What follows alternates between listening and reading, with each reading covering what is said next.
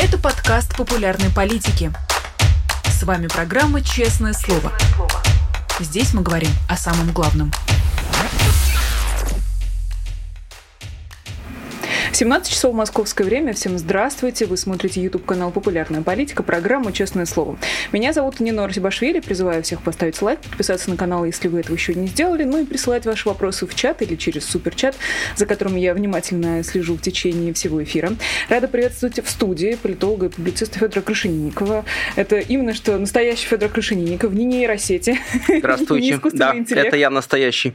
Поэтому никто не сможет сказать потом, что этого разговора не было. Федор, здравствуйте. Здравствуйте. Здравствуйте. Давайте начнем Никуда mm-hmm. от этого не деться. С э, очень заметной, очень яркой новости этих выходных. Слив телефонного разговора продюсера Иосифа Пригожина и миллиардера Ахмедова. Э, какие у вас впечатления остались от их беседы?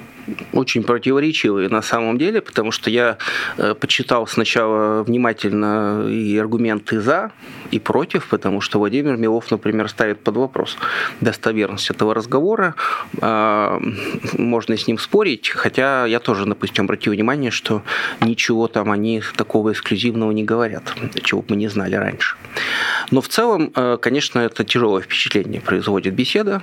Если предположить, что это правда, э, то это, конечно, открывает нам э, некоторое окно во внутренний мир, настоящий мир российской элиты, что там они обсуждают, в каких интонациях и в каком тоне, это, конечно, внушает даже некоторый оптимизм, потому что, ну, значит, вот они действительно понимают, что происходит. С другой стороны, понятно, что и Пригожин, и этот самый, как его, Фархат, как его фамилия? Ахмедов. Ахмедов, да, Фархат Ахмедов, они все-таки, не, мягко говоря, не первые лица э, политической элиты.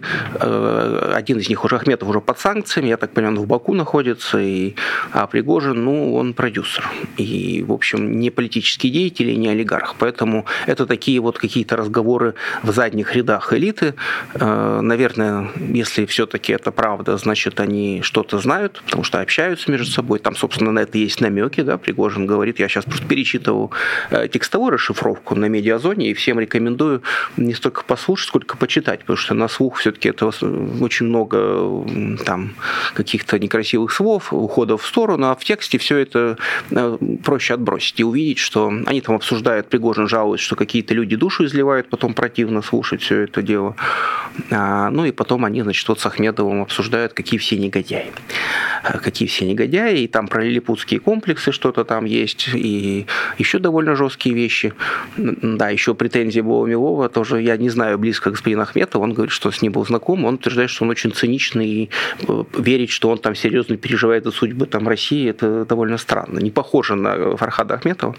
Не знаю, я лично не знаком ни с тем, ни с другим, поэтому мне сложно судить, но если абстрагироваться, предположить, что это действительно разговор двух представителей элиты, ну пусть там даже не первого ряда, а какого-то там десятого, то это довольно интересно. Это довольно интересно, и э, еще интереснее, что будет потом. Потому что вот мы сейчас как раз со Смирновым э, переписывались, обсуждали эту тему на предмет того, что если это правда, ну, как, собственно, опять же, Емелов, критикуя этот диалог, говорит, что если, их, если это правда, значит, их должны наказать. Это логично, потому что думать можно все что угодно про Путина, но если ты начинаешь с кем-то это обсуждать, это вообще первый шаг к какому-то заговору потому что пока каждый сам по себе сидит это и думает, это еще ладно. Э, с этим бороться невозможно. А вот если начинаются какие-то разговорчики в строю, вот это, конечно, прощать нельзя, потому что если сейчас выяснится, что вот так можно обсуждать ситуацию в стране, войну Путина, э, то, очевидно, люди осмелеют и начнут еще активнее. Поэтому надо вроде как их наказать. Но есть и другая проблема. Если предположить, что так думают более-менее все, ну, а на самом деле, скорее всего, примерно так все и думают, потому что там нет ничего такого, э, чтобы было странным, да, потому что Ахметов под санкциями, он жалуется э, Пригожину, что он не может даже в Дубай к нему прилететь, но я не очень, правда, понимаю, как это возможно физически. Точнее, он может, он говорит, но мне придется кэш с собой вести, потому что у него карточки заблокированы, но под санкциями он не может.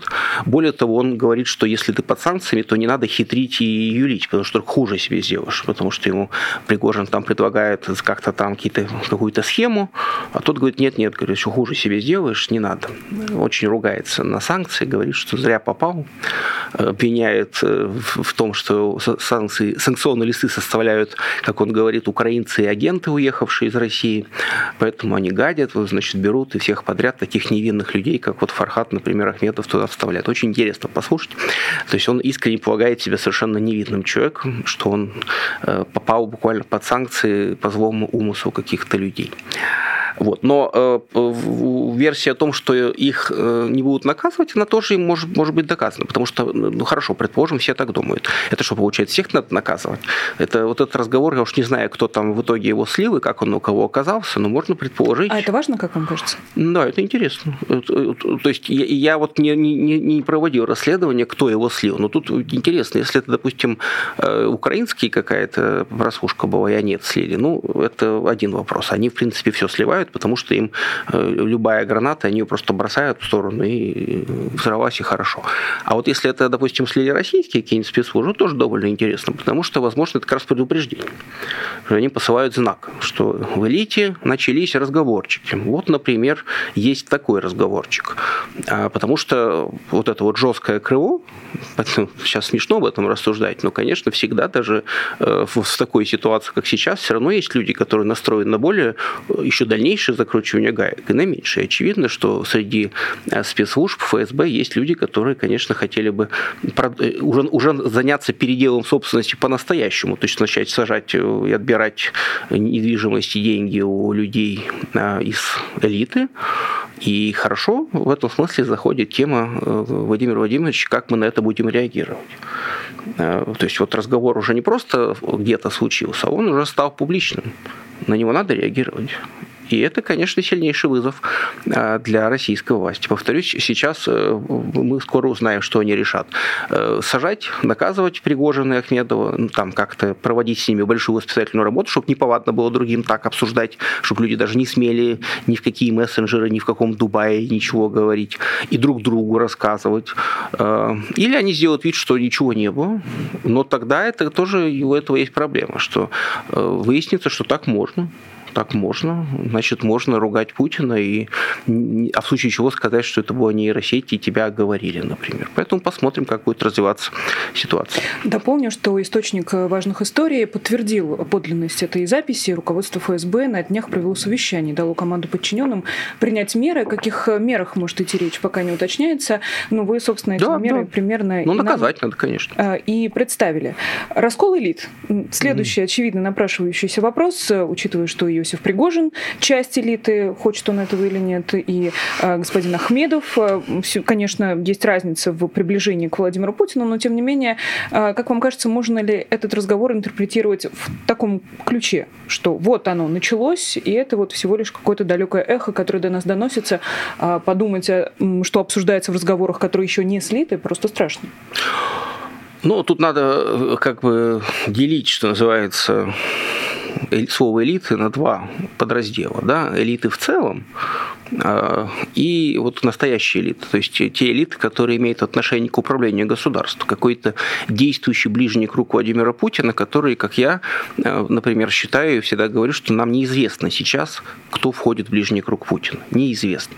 Ну, то есть мы можем догадываться, строить какие-то предположения, а, но потом может выясниться, что мы в чем-то ошибались, например, что какой-то человек, который нам казался крайне близким к Путину, на самом деле не видел его годами, там, а какой-то человек, которого мы вообще не знали, знали, ходил к Путину там каждый день по пять раз, например, какой-нибудь там из спецслужб или генерал какой-нибудь, или кто еще. Это раз. Во-вторых, что мы имеем в виду под, под словом раскол? Если это просто какой-то э, ропот, то есть что вот какая-то значительная часть элиты, понятно, что значительная часть управленческой и хозяйственной элиты, они едва ли довольны, ну вот просто объективно. По личным причинам им действительно э, взяли и усложнили, скажем так, жизнь. И им, и их семьям, они вынуждены решать массу проблем. Э, то есть кого они в этом винят? Америку, Путина, Запад, Украину? Это второй вопрос, но очевидно, что им некомфортно. Поэтому ропот, конечно, есть. Но э, раскол элит, как я вот э, настаиваю все-таки, это не может быть бесконечное явление. То есть если раскол элит начался, он не может быть вечным процессом. Он должен нарастать и к чему-то привести.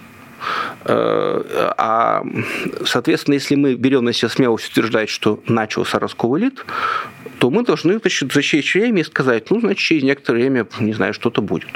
Потому что они не могут раскалываться бесконечно, особенно под колпаком ФСБ. То есть рано или поздно или ФСБ должно будет начать массовые аресты вот этих вот недовольных, э, которые обладают ресурсами, деньгами, властью и э, в таких словах обсуждают Путина. И это будет прям какой-то такой 37-й год, но именно в элитном исполнении. Да? То есть не массовые репрессии против населения, а прям будут арестовывать каких-нибудь там э, богатых людей и министров. Да? Или ну или не будут. То есть тут выбор сложно гадать на, по поводу содержания черного ящика, потому что, ну, я все-таки считаю, что раскол элит – это какие-то поступки. Пока это все э, сводится к разговорчикам в строю, это все-таки еще, наверное, не раскол элит. Может быть, в моральном смысле, да. Конечно, сказать, что все прям безоговорочно поддерживают Путина, это, конечно, большое преувеличение. Ну, хотя бы потому, что им это невыгодно элементарно. Они, может, и рады бы поддерживать, но не очень понятно, зачем а, и сколько это будет длиться. Но вот именно о, э, практическом расколе расколе элит, что вот сейчас уже прям идет противостояние двух лагерей, вот-вот начнется схватка, и одна группа загнобит другую группу. Вот насчет этого я бы не был так пока уверен. Потому что об этом процессе мы узнаем не из сливов телефонных разговоров, а из странных и тревожных новостей из Москвы. Повторюсь, или одна группировка э, скинет другую, и мы обнаружим, что арестована одна группа лиц, или другая. И тогда мы обнаружим, что Владимир Владимирович срочно заболел, так сказать, и вынужден был покинуть свой пост. А теперь у нас там какой-то новый человек вот будет исполнять обязанности, который нам об этом и сообщит. Тогда мы поймем, что, очевидно, случился раскол элит. Эм, я понимаю, что нужно оговаривать договариваться, но возвращаясь к, к этому разговору и возвращаясь к началу вот того слитого фрагмента, который можно прочитать на Медиазоне или послушать э, через телеграм-каналы и множество ссылок, э, идет речь о заговоре против Шойгу в том числе. Э, Игорь Иванович, Сергей Викторович и Золотов, вполне себе эм, идентифицируемые персонажи. Да судя по словам Пригожина, что-то нехорошее задумали. Э, тоже, как вам кажется, насколько это может соответствовать реальности и э, может ли это развиться во что-то более крупное, более серьезное? Если нет единства в этом окружении Путина, возможно, оно не ближайшее, то что это может значить для его устойчивости и для устойчивости его режима? Вот это как раз фрагмент мне показался самым сомнительным, в том смысле, что это похоже на какие-то довольно э, досужные обывательские разговоры, потому что, ну, по-моему, уже более-менее всем очевидно, что вовсе не Шойгу командует этой войной, что роль Шойгу конкретно вот в этой всей ситуации не такая большая, э, что не он оперативно командует армией, не он э, принимает решения о начале войны. Я сейчас вовсе не пытаюсь обелить его, так сказать, что-то. Просто мне кажется, что он э, немножко такой парадный, так сказать, фельдмаршал в медальках. А когда началась настоящая война, выяснилось, что от него не так много, в общем-то, и проку. И армией командуют там Герасимов, какие-то вот эти генералы на местах. И какой смысл плести интриги вокруг в такой второстепенной фигуры, э, мне не очень понятно. Ну, хорошо, предположим, Шойгу отправят в отставку. Что это изменит? Ну, будет вместо Шойгу министром обороны, условно, там, тот же Герасимов, например. Кому-то от этого станет лучше, легче? Нет. Если речь идет о дележе контрактов Министерства обороны, может быть, да. Может быть, действительно, там Шойгу кому-то одному отдает контракты, а Сечин хочет там другому посадить своего человека. Может быть, не знаю. Но я повторюсь, в этом вот схеме меня удивило, что почему-то оказывается вот противостояние на уровне за Шойгу или против Шойгу. Точно абсолютно не там пролегает линия противостояния, как мне кажется. Если там, то значит никакого раскола элит, элит нет, а мы просто наблюдаем какую-то бесконечную драчку за хлебные места, и вот они даже в разгар войны думают о том, как бы вот убрать Шойгу и на его место какого-нибудь другого человечка посадить, чтобы через него вот свои контрактики, значит, получать, а вот эту вот шойговскую банду разогнать. И вот это было бы грустно, конечно.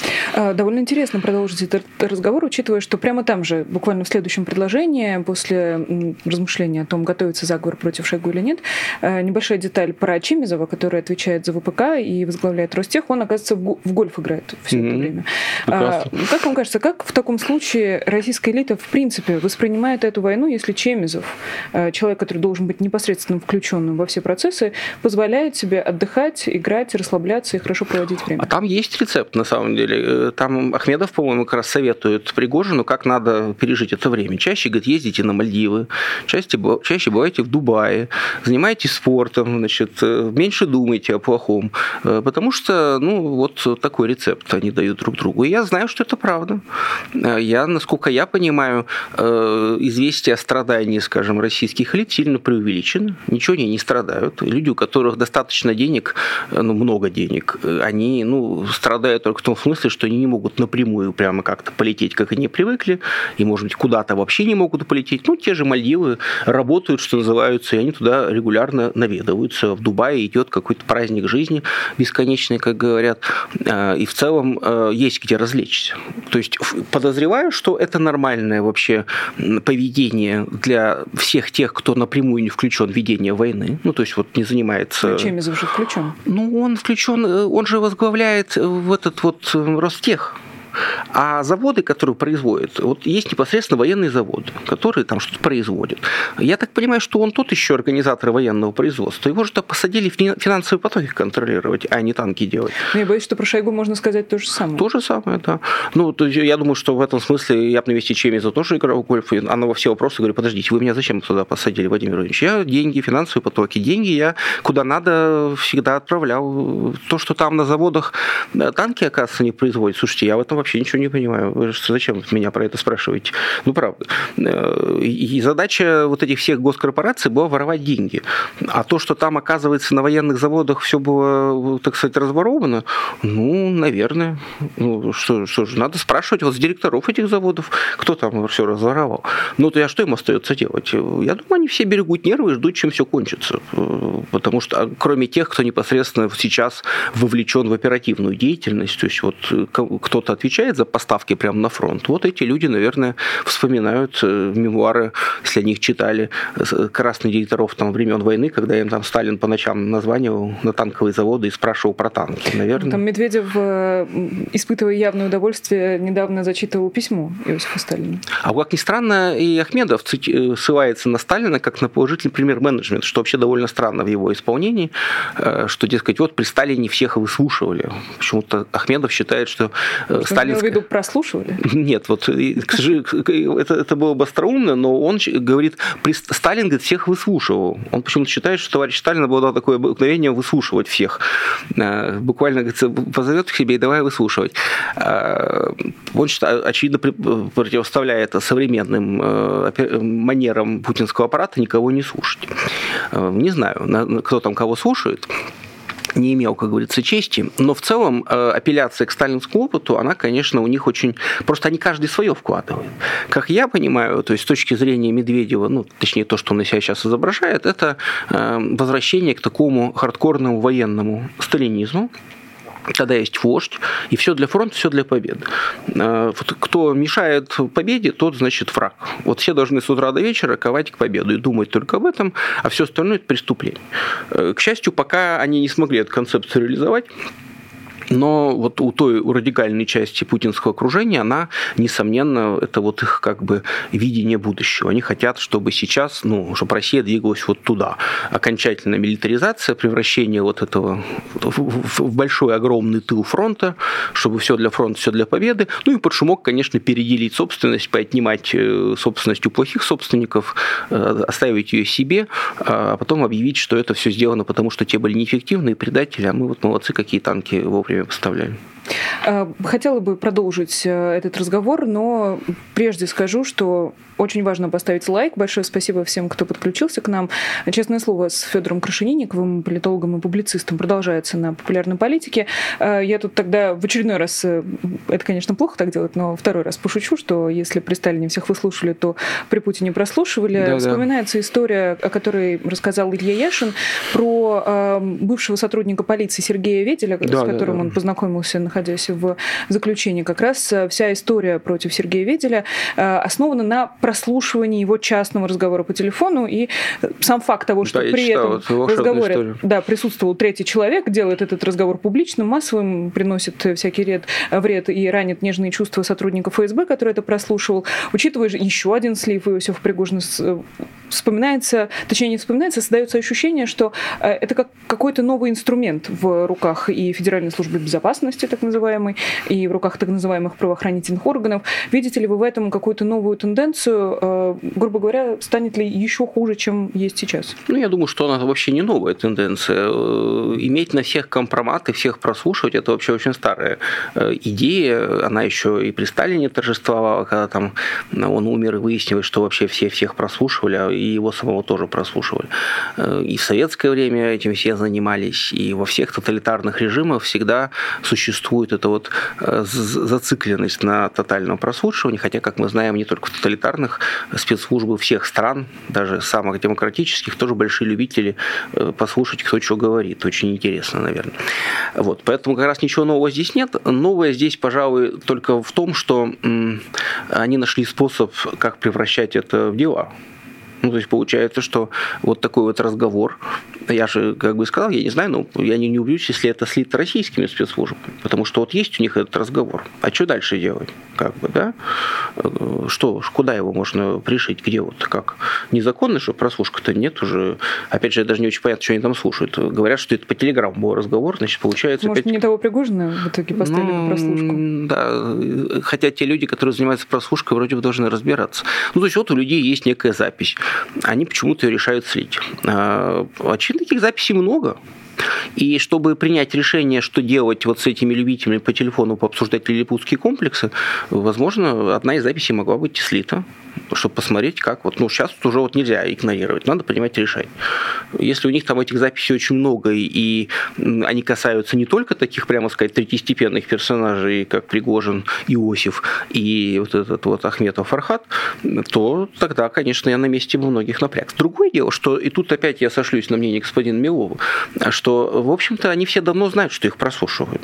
Поэтому вот эта некоторая вольность э, в, в излиянии чувств, она действительно действительно вызывает некоторое изумление. Хотя, конечно, если предположить, что не предположить, а точно абсолютно, что э, значит, Пригожин находится в Эмиратах, а Ахметов в Баку, они вполне могли полагать, что раз они оба находятся вне зоны действия каких-то российских сетей, э, они могут спокойно общаться. И, возможно, они действительно думали, что самая большая угроза – это российские спецслужбы, и не рассчитывали, что их подслушают какие-нибудь другие. А это могли быть, например, азербайджанские спецслужбы. Да, если Ахмедов э, в Баку, возможно, азербайджанским спецслужбам зачем-то интересен Ахмедов, они его слушают, и тут им попало в руку такой интересный прямо вот разговор. Собственно, им он самим-то не очень нужен, потому что какое им дело. А вот куда-то его пристроить, почему бы и нет. Да? А, то есть много, может быть, вариантов, кто и зачем это все слил, ну, но такова культура современная, не только российская. Ну, мне скорее интересно, конечно, поговорить про прослушки уже не таких э, более-менее крупных и заметных людей. Вот возвращаясь к истории с э, Сергеем Вителем, это был просто рядовой сотрудник полиции. А, и учитывая, что вот нас смотрят и из Москвы, из Санкт-Петербурга, из Новосибирска, из Тулы, я уверена, что еще много-много городов, которые пока еще не отметились в чате. Что им можно сказать? Не обсуждайте ничего по телефону, можно вот прийти уже к какому-то генеральному выводу, сложив эти истории в один большой кейс. Ну, вообще это не новость. Я знаю, что уже много лет э, люди, которые работают в спецслужбах, в полиции, даже в обычной полиции, в государственных организациях, в государственных корпорациях, если эти люди, ну, вот они внимательны, они знают, что их подслушивают, что за ними следят, следят, куда они ставят лайки, какие они пишут комментарии в соцсетях. Э, если кто-то не туда ставит лайки и комментарии пишут, обычно, ну, если это какой-то важный человек, ему обычно намекают что не надо вот это вот, вот зачем вот вы это делаете. Или если кто-то себе там позволяет какие-то вольности в разговорах, э, ему тоже могут намекнуть. Или могут, э, даже вот у меня в жизни там был э, совершенно на другом уровне, так сказать, региональном эпизод, что, в общем, можно было предположить, что разговоры там сотрудников областной администрации, даже частные, подслушивают. А потом на основании этих разговоров принимаются некоторые решения. Поэтому те, кто находится внутри вот этой вот российского политикума, я думаю, у них нет никаких абсолютно иллюзий, что их всеми возможными способами подслушивают. И даже если ты какой-то незначительный человек, тебя тоже могут подслушивать. Потому что дело само себя не сошьет, надо же постоянно собирать компроматик. Поэтому, конечно, если наши слушатели вдруг нас слушают, те люди, кто работают вот в таких организациях, я думаю, что вы и сами это прекрасно понимаете, что э, за вами следят и прослушивают. Но сейчас, тем более война, это надо учитывать. Поэтому я всегда говорю, что нельзя даже недооценивать смелость э, того, что если человек даже в соцсетях в России что-то высказывается, потому что с таким подходом можно вон даже в частном разговоре что-то сказать и уже быть, э, э, получить статью за как публичное там окажет дискредитацию сесть в тюрьму. Хотя я подозреваю, что конкретно этот сотрудник все-таки ему, очевидно, нашли просто повод к нему придраться и посадить. За что-то его другое, очевидно, прослушивали. Но это тоже важно. Если на вас есть какой-то зуб, если вы предприниматель, если вы там кто-то еще, и на вас у спецслужб есть какое-то желание вам испортить жизнь, то частный разговор про войну может стать таким хорошим способом. Просто кто-то вот созвонился с другом, пообсуждал войну, и наконец-то появился повод в СИЗО посадить, например. Ну, в этом смысле даже не обязательно с кем-то по телефону разговаривать. Я напомню историю, которая произошла с москвичом Юрием Самойловым, у которого на заставке телефона был э, шеврон Азова, и который отправился на 14 суток только потому, что сосед по вагону на него донес. Вроде тоже. Ну. Посчитали это массовый какой-то массовым распространением очередной ну, тоже, конечно, то ли фейков. Ну, тоже какое-то у человека странное, так сказать, представление о том, в какое место, место и время он живет, я бы тоже не стал демонстрировать символику все-таки Азова. Ну, как демонстрировать? Слушайте, человек в телефоне сидел в метро. Ну, согласен, что человек имеет право, на самом деле, что угодно делать, и если... А, и почему это называется распространение в общественном месте, я тоже не очень понимаю. Сидел себе, никто не заставлял заглядывать, да? Но это просто намеки. Это точечные репрессии, особенно по таким абсурдным статьям, у них есть вполне конкретный смысл. Они создают картотеку вот таких абсурдных дел, а, чтобы обывателя возникло ощущение, лучше я буду молчать, и ничего не делать. Потому как неизвестно, как слово наше отдается. Э, я могу сделать совершенно невинную какую-то вещь, как кажется, а потом вот оказывается, что за это сажают нынче в тюрьму. Можно отправиться э, вот буквально в неприятные места. И это, наверное, работает, потому что страшно. Э, это мы привыкли, что каких-то вот активистов, политиков, которые, может быть, специально, они говорят, не могу молчать, я там буду говорить правду, или там журналисты, э, это одно. Э, обыватели обычно считают, что ну раз ты такой активист, ты сам же себе такую дорогу-то выбрал, ну как бы что тебя жалеть-то? Выступал, получил. Это, может, не очень хорошо и не красит, но в целом во всем мире обыватели примерно так и рассуждают. А вот э, когда они узнают, что оказывается и соседа может, соседа вот тут за такие вещи прижучили, и что оказывается любая просто болтовня в быту может оказаться статьей, это, я думаю, очень сильно деморализует общество и заставляет людей еще больше замыкаться в себе себе усиливает эту самую пресловутую атомизацию, то, что ну, люди начинают бояться. Лишний раз соседу там скажешь что-нибудь в подъезде э, не то, по, по текущей ситуации, а он на тебя настучит, например. Это плохая тенденция, потому что это ну, ухудшает и без того, прямо сказать, проблемы глубокие нашего российского общества. И я думаю, это сознательная политика власти, потому что все, что они, над чем они работали много лет, продолжают работать, это вот эта самая атомизация. Потому что если люди разрознены, боятся друг друга, не доверяют друг другу, они, конечно, никакие не способны на какой организованный протест, их невозможно на него организовать, потому что первая мысль, которая им придет в голову, это какой-то, наверное, провокатор затевает провокацию. Он нас зовет на протест, а потом кажется, что это просто опять ФСБ там всех значит, спровоцировал, что всех нас посадить и арестовать. Вот примерно так. В чате вас обвиняют в том, что вы народ пугаете, Федор. Ну, слушайте, я... Вы, знаете, мне, сидя, так сказать, в моем прекрасном далеке, было бы гораздо, мне кажется, э, неприличнее призывать народ в России выйти на улицы и говорить, давайте, выходите там, ничего не бойтесь. Ну, знаете, я бы вот потом пойду кофе пить в кафе, а кто-то, может быть, и отправится в совсем другое место. Я не пугаю, я а, говорю о том, что мы имеем дело с, в общем, вполне сформировавшимся фашистским государством, которое действует вполне себе фашистскими методами. Э, то есть запугивая прежде всего население. То есть цель запугать население, она удается. А, и если кто-то не боится, то честь ему хвала. Но если кто-то боится, ну, что ж, у этих людей тоже есть полное право бояться, потому что реально бояться есть чего. Вот эти все истории, когда и про детей, и про попытки там лишения родительских прав и так далее, они, знаете ли, э, тоже ну, у каждого все-таки есть тот предел, дальше которого он не готов отступать, например, да, или соглашаться на что-то. Все-таки дети и там свобода, безопасность – это вещи, за которые дорого стоят у каждого человека. Они есть. А про другие места стало известно, вот буквально недавно Алексея Навального в 12 раз отправили в ШИЗО, в, в очередной раз к нему подселили уже знакомого осужденного, у которого проблемы с гигиеной, которого перед этим держат в медсанчасти, используя буквально как а, ватку с бактериями, как угу. об этом пишет Алексей Навальный.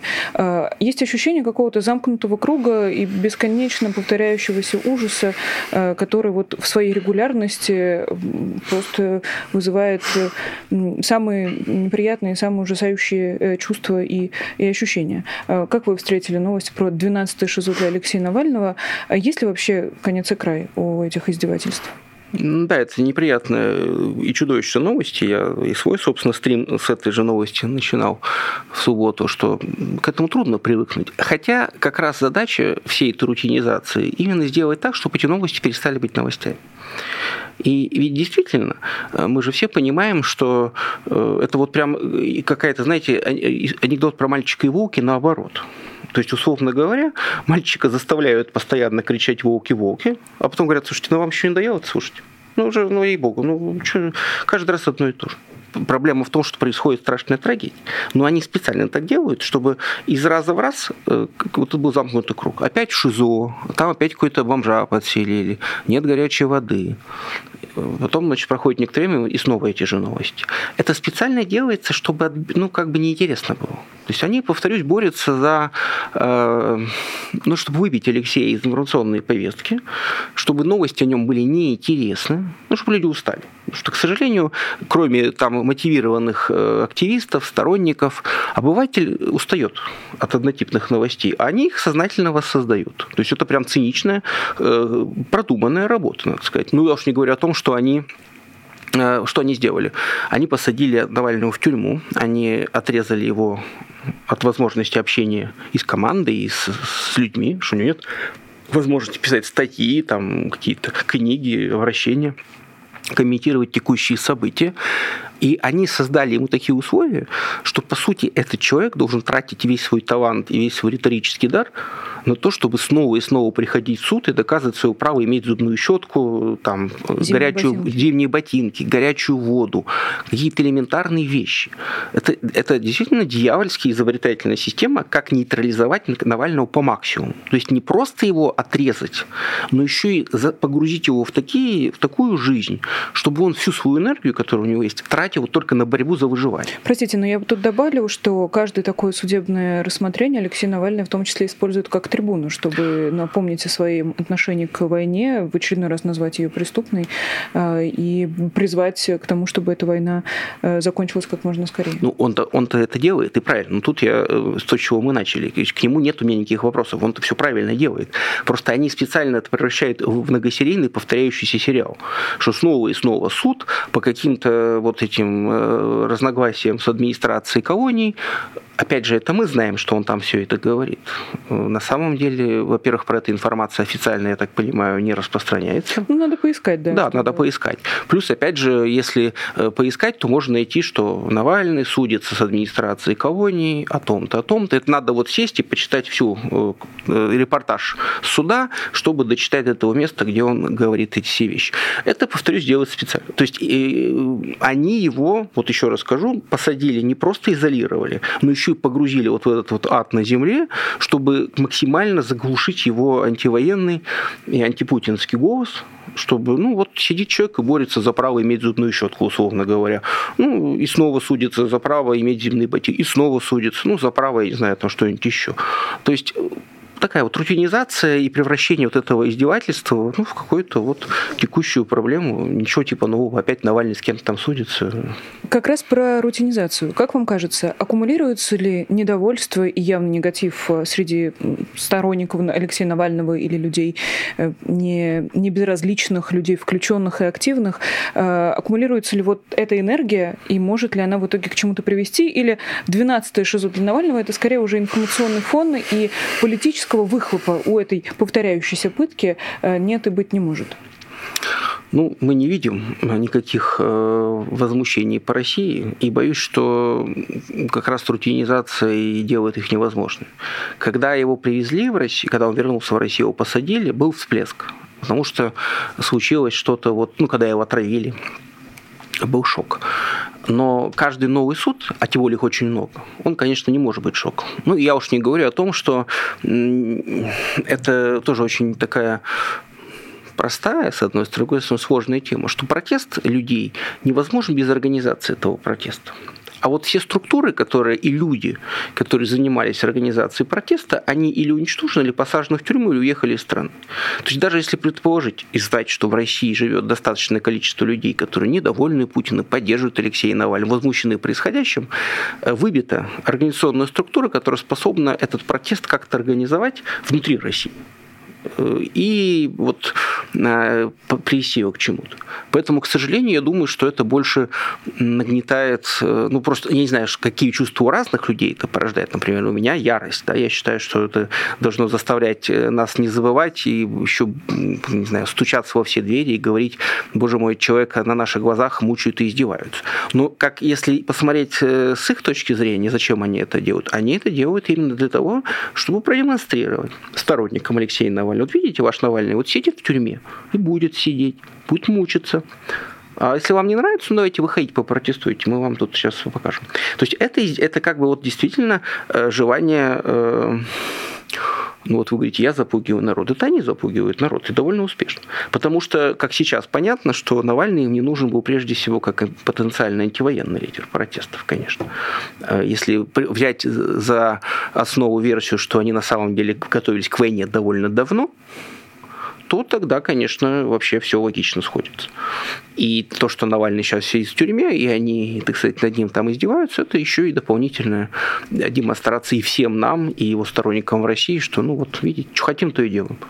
Надо с этим, конечно, бороться и не поддаваться на это банду, что, что происходит, хоть это будет и сотый процесс, и 150, и по какому угодно поводу, это совершенно не отменяет главное, что человек, э, что Алексей Навальный сидит в тюрьме по ложному обвинению, и он там сидит потому, что он критиковал Путина, возглавлял крупнейшее антипутинское оппозиционное движение и представлял Путину угрозу и на выборах Государственной Думы, собственно, за год до которых от него попытались избавиться, и самое главное, в условиях начавшейся войны. Про то, что э, война готовилась довольно давно, хотела бы вернуть э, вас и наших зрителей к разговору, который был на вашем канале с социологом Григорием Юдиным, и заодно в этом контексте обсудить визит Си Цзиньпиня в, в Россию, э, как раз о том, что война была задумана давно, и то, что эта война, скорее всего, и в ближайшем будущем э, переродится во что-то более глобальное и более масштабное. Ровно об этом вы с Григорием Юдиным и говорили, э, и тоже, если можно, основные тезисы для тех, кто не слушал слушала этот разговор, повторить. Во-первых, почему вам кажется, насколько глобальной может быть эта война и роль Китая э, на фоне последних событий? Ну, я не думаю, что это прям... Мы, мы говорили, что это прям будет. Там, на самом деле, очень долгий его разговор обо всем. Кому интересно, действительно можете зайти посмотреть. Он не устарел за это время, что мы старались не текущие события обсуждать. А, роль Китая, она неоднозначна и неочевидна. То есть надо избегать вот этой попытки трактовать Китай э, в логике российско-украинской войны. Потому что Китай, он не заинтересован, ему вообще не интересно, на самом деле, ни Россия, ни Украина, нет война. У него своя повестка дня, ему было Китаю интересно было бы получить Тайвань, потому что у них это главный, так сказать, вот внешнеполитический э, гвоздь, который торчит в табуретке. Китай такой великий, такой могущественный, никак не может вернуть себе этот несчастный остров. Э, они, в общем, периодически идут в лобовую на американцев, которые поддерживают Тайвань, чтобы показать решительность намерений. И тут к ним на помощь пришел Путин. Совершенно неожиданно. Да? Путин э, напал на Украину. И для чего? То есть, то есть Путин сделал в своих целях. А китайцы увидели в этом возможность посмотреть на реакцию Запада на демонстративное нарушение правил игры.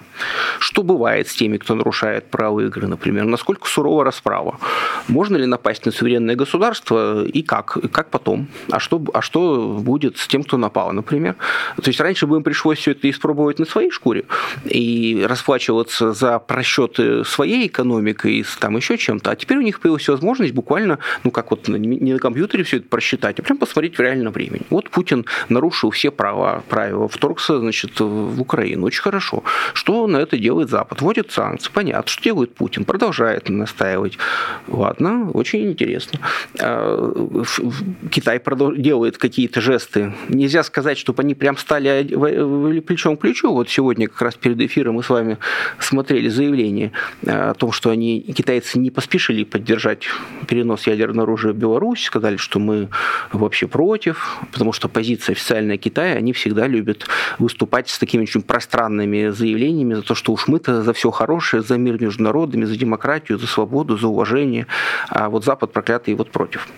И они и сейчас это делают. Но сам факт того, что Си Цзиньпинь приезжал к Путину в Москву, э, это, конечно, определенная демонстрация.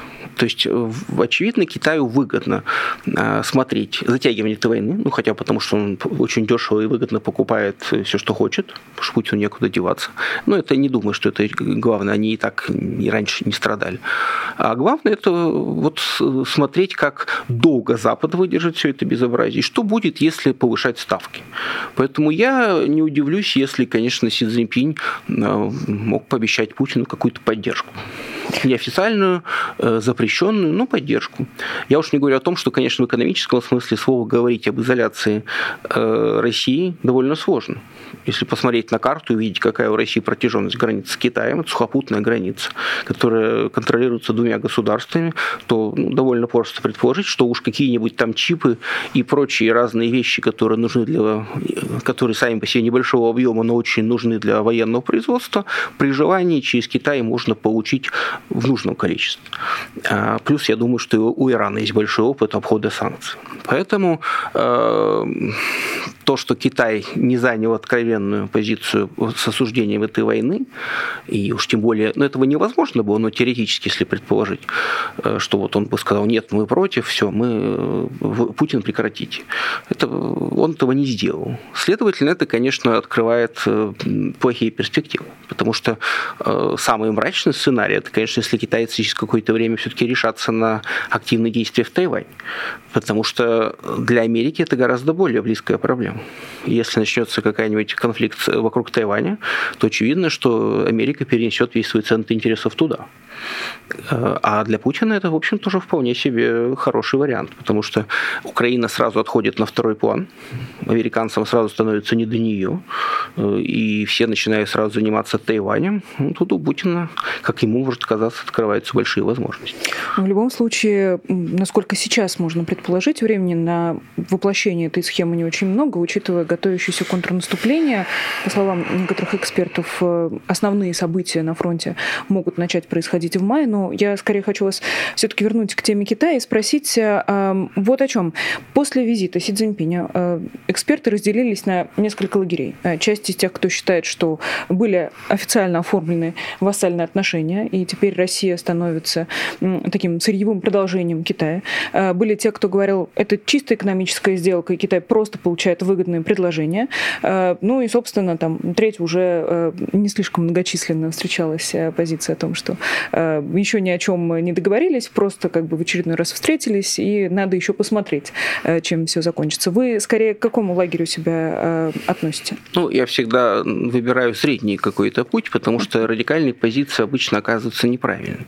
Конечно, вассальная позиция, это очень сильно сказано. Не, не, не факт, что Китаю нужна эта вассальная позиция. Они, в принципе, и так давно уже получили все, что хотели.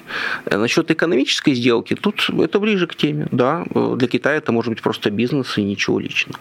Э, ну, плюс, вот повторюсь, это вот политическая схема, что они, не тратя собственные ресурсы, смотрят на реакцию, так сказать, Запада коллективного на безобразие, творящееся там, творимые э, одной из, э, одной из государств членов Совета Безопасности. Это, это довольно мало таких государств. То есть, чтобы поставить эксперимент в реальном времени, надо было еще поискать готовых, желающих. И вот Путин нашелся. Да? Поэтому я думаю, что надо избегать каких-то резких формулировок да, э, Путин действительно сделал Россию зависимой от Китая экономически. Просто потому, что надо не с кем больше иметь дело, никто не хочет. Это в каком-то в перспективе, конечно, ведет к повышению зависимости России от Китая. Это плохо, безусловно. Но это скорее какие-то естественные процессы, чем вот какие-то ритуальные, прям вот это присягание, там, передача и так далее. Каждый из них получили свое, потому что у Си Цзиньпиня они проблемы тоже, Си Цзиньпина, проблемы схожие на самом деле. Он тоже непонятно вообще на каких основаниях чего вообще-то лидер Китая, так если правде глаза посмотреть, кто там его на каких процедурах избирает, тем более он нарушил собственные права и так далее. Это у него был первый визит, ему тоже важно было поехать в какое-нибудь такое место, где ему будут рады. И он нашел себе врата по разуму, в общем, тоже такого вот не очень понятно, почему до сих пор правящего человека. Да, вот они друг друга э, поддержали. То есть они, их, их сама форма, их власти, сама э, сомнительность, я бы так сказал, их легитимности демократической толкает в объятия друг друга. Вообще позиция Китая во внешней политике, они не склонны устраивать перевороты, свергать какие-то режимы, таким они не занимаются. Но они склонны консервировать э, вот эти вот диктатурки коррумпированные, потому что им проще с ними иметь дело вот договорился с главным, там, вот они в Африке этим занимаются очень активно. То есть они, они хотят решать свои экономические и политические задачи, э, вкладываясь вот в какие-то понятные им режимы. С демократией непонятно, как договариваться. Там сегодня одно, завтра другое, у них там это глобальная стратегия, один пояс, один путь. Вот они ищут себе э, понятные диктатурки. В этом смысле Путин вполне э, то, что им надо. Комфортная, понятная диктатурка многолетняя, э, коррумпированная, все как мы любим. Плюс э, поссорились со всеми мира можно по дешевочке скупать все, что нужно. Очень выгодно. А, последний вопрос, немного спекулятивный. А, ну, как вам кажется, Китай решает больше в отношении российской внутренней политики, а, чем российские оппозиционные силы движения? Или все-таки внутренняя политика остается прерогативой тех, кто внутри этой системы находится, ну или там за пределами сейчас, э, за границей и так далее? И Китай все-таки, не за Китаем будет последнее слово в отношении будущего Владимира Путина? Безусловно, не за Китаем. Тут не, не стоит тешить никакими э, вот фантазиями, что там Китай придет на помощь Путину, будет за него сражаться, воевать, посылать. Нет. Я думаю, что, повторюсь, позиция Китая во внешней политике, она сводится к, к статусу КО. Он, им, им проще как бы иметь дело с той властью, которая есть. Вот какая-то власть есть, ну, с ней будем иметь дело. Раньше была другая власть, ну, жалко, конечно, с ними уже было все налажено. Ну, наладим мы с этими. То есть, во-первых, Россия от Китая ведь никуда не едет, границу так просто не перейдет передвинуть. Поэтому, кто бы ни был новой властью в России, все равно придется выстраивать отношения с Китаем и наоборот. Поэтому я думаю, что до внутренней политики России, в общем, если Цзиньпиню довольно ну, китайскому руководству вообще довольно равнодушно внутренние дела России. Ему важно, чтобы вот сохранялась внешняя политика в том курсе, который их устраивает, и экономические обязательства выполнялись. В эти сказки, что они, повторюсь, пришлют там какие-нибудь полицию и армию подавлять восстание, помогать Путину, да нет, конечно. Я даже не уверен, что в случае, если там сбудется мечта многих наших, э, так сказать, иммигрантов о том, что Путин куда-то драпанет, что это будет именно Китай. Совершенно не, не очевидно, что Китаю нужен такой вот э, пассажир на борту. У них э, циничная и очень конструктивная, ну, по своему, в своем понимании, политика, очень прагматичная, не конструктивная, а прагматичная китайская внешняя политика, и им такие вот э, кульбиты не нужны. Спасибо большое. Федор Крашенинников, публицист и политолог, был гостем программы «Честное слово». В оставшиеся буквально полминутки я еще раз напомню поставить лайки. Большое спасибо всем, кто нас смотрел. Это больше 7 тысяч человек, это приятно. Не забудьте, пожалуйста, подписаться. Ну, если вдруг вы хотите поддержать нашу работу, вы сможете стать патроном программы «Честное слово». У программы уже есть патроны, вы можете сейчас их увидеть в бегущей строке. Если что, э, можете использовать эту строчку как э, трибуну для своего высказывания. Я всегда обращаю внимание на двойника, который есть эм, в этой строчке. Нет войне и Адыгея против войны. Очень здорово. Спасибо большое большое всем, кто э, находит в себе силу и смелость быть против и говорить об этом. Еще раз всем большое спасибо. До скорой встречи. Всего доброго и пока. До свидания. Вы слушали подкаст «Популярные политики». Мы выходим на Apple Podcast, Google Podcast, Spotify и SoundCloud. А еще подписывайтесь на наш канал в YouTube.